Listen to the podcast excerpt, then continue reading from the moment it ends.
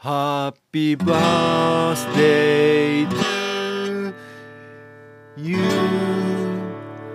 Happy birthday to you. Happy birthday, dear. Be, be, be, be, be, be, さん Happy birthday.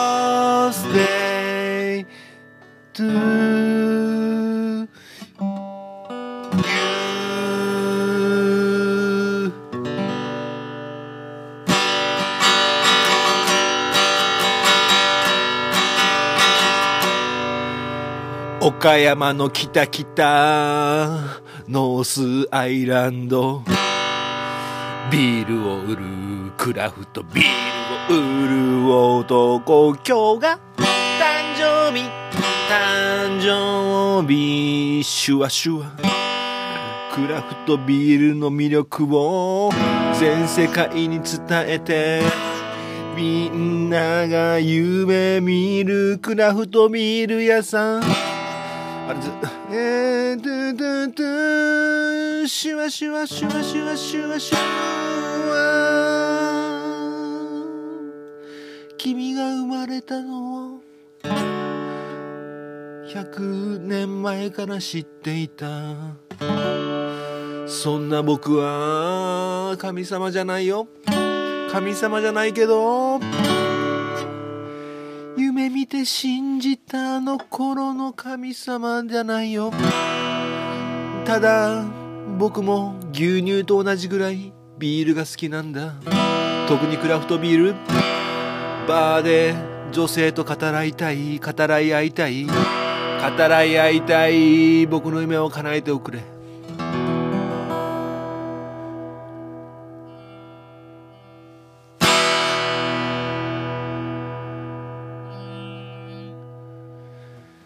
ビール屋さん、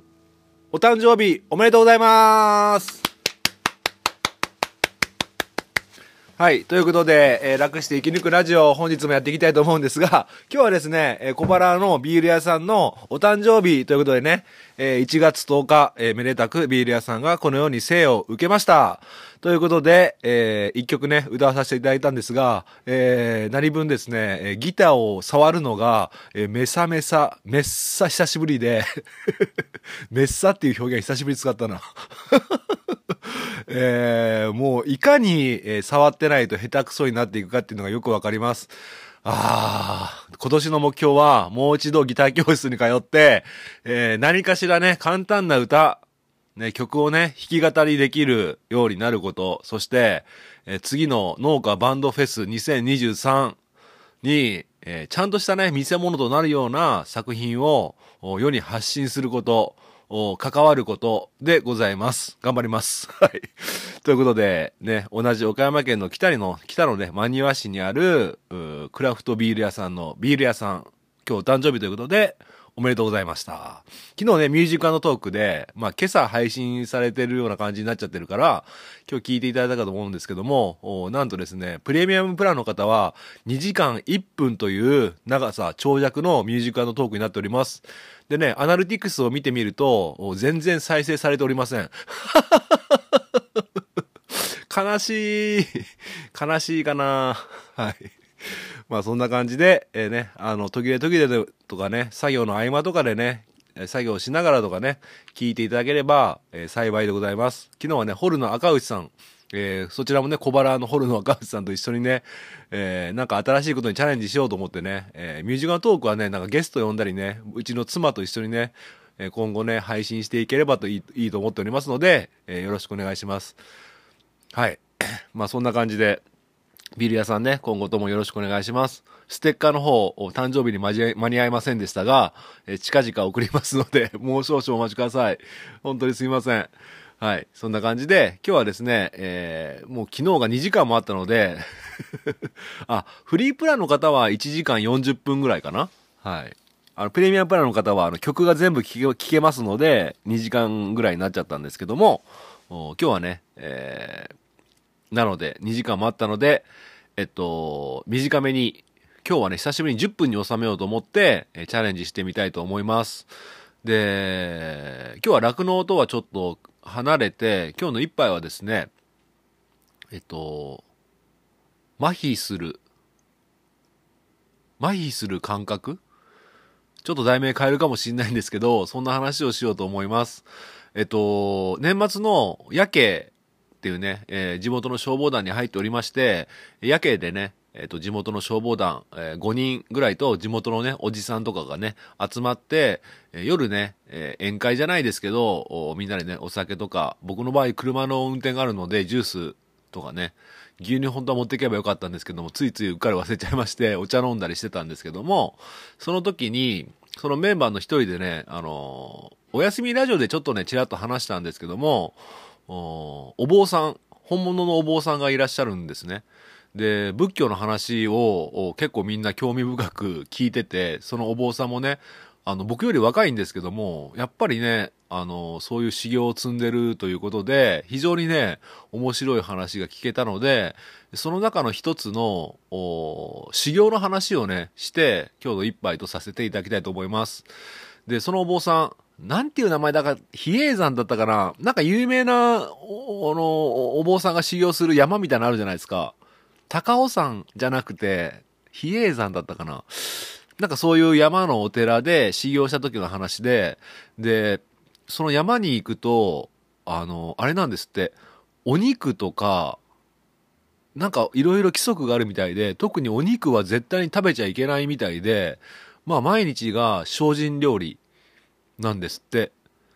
で、えー、まあお肉類を全然食べないんで、えっと、結構なね、きつい修行みたいなのがあるんですよ。なんか、な、なんて言ったかな、万歳して、こう、釈迦様に対して、こう、ひれ伏しして、ひれ伏、うん、ひして、また飛び上がるみたいな、なんかスクワットみたいな、スクワットのお坊さんバージョンみたいな、修行僧バージョンみたいなことを、確か1日1000回やるとかって言ってましたね。これごめんなさい。ちょっと、あの、僕も夜で疲れてたんでちゃんと覚えてないんで、回数とか、その内容は間違えてるかもしれないですけど、とにかくね、きついトレーニング、まあ修行があったみたいなんですけども、何分、お肉を全然食べないから、ものすごい汗かくらしいんですけど、全く臭くないんですって。全然臭くないんですって、汗の匂いが。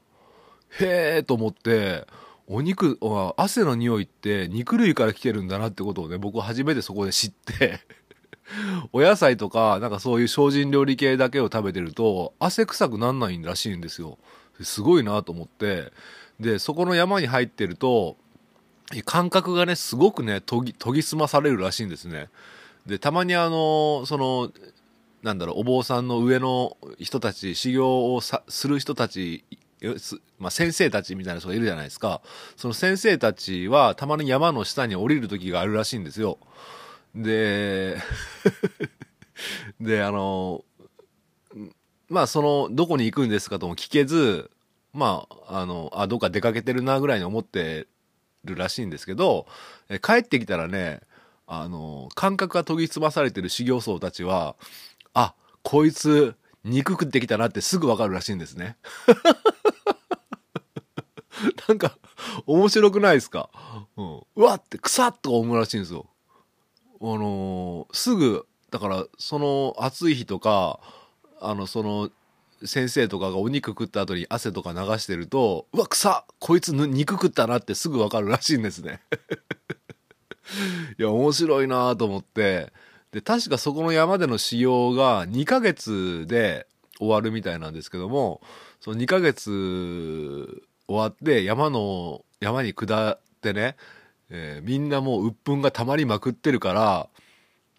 えっ、ー、と、なんかね、キャバクラみたいなところにみんなで行くらしいんですね。これ恒例の行事らしいんですけど、いやいや、で僕思ったんですけど、何のために修行してたのと思って。なんかせっかく研ぎ澄まされた感覚が、もうキャバクラ行った途端崩壊しちゃうんじゃないかなとか思いながら聞いてたんですけどもね。うん。で、えー、今までずっと我慢してたね、肉の料理とか、まあ、スパゲティとかね、焼肉とかね、食べようとするらしいんですけど、